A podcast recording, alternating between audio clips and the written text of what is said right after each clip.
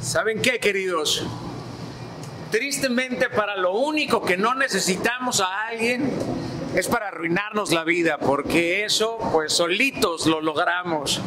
Por eso hablemos de tus silencios, los lamentos en la madrugada, el nudo que traes en la garganta y ese dolor en el cuello de tanto voltear atrás, ese pinchazo en el pecho, del temblor de tus ojos, de la agitación de tus manos. Hablemos de toda esa lucha para que puedas ver toda la valentía que hay en ti para soportar con tanta dignidad ese dolor ese callejón, aprende a mirar tus heridas como marcas de valentía, quiérete a largo plazo.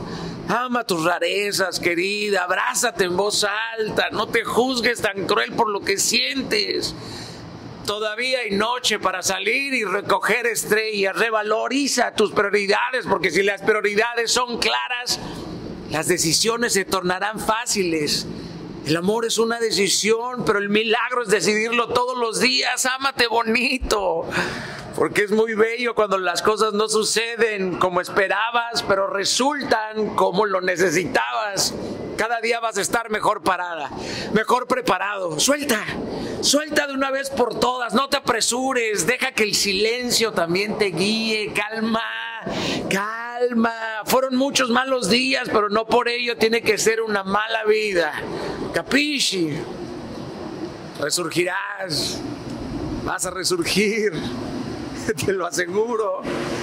Vas a salir de ese callejón. Vamos a salir. No nos queda otra más que seguir avanzando. Así mismo, inquebrantables.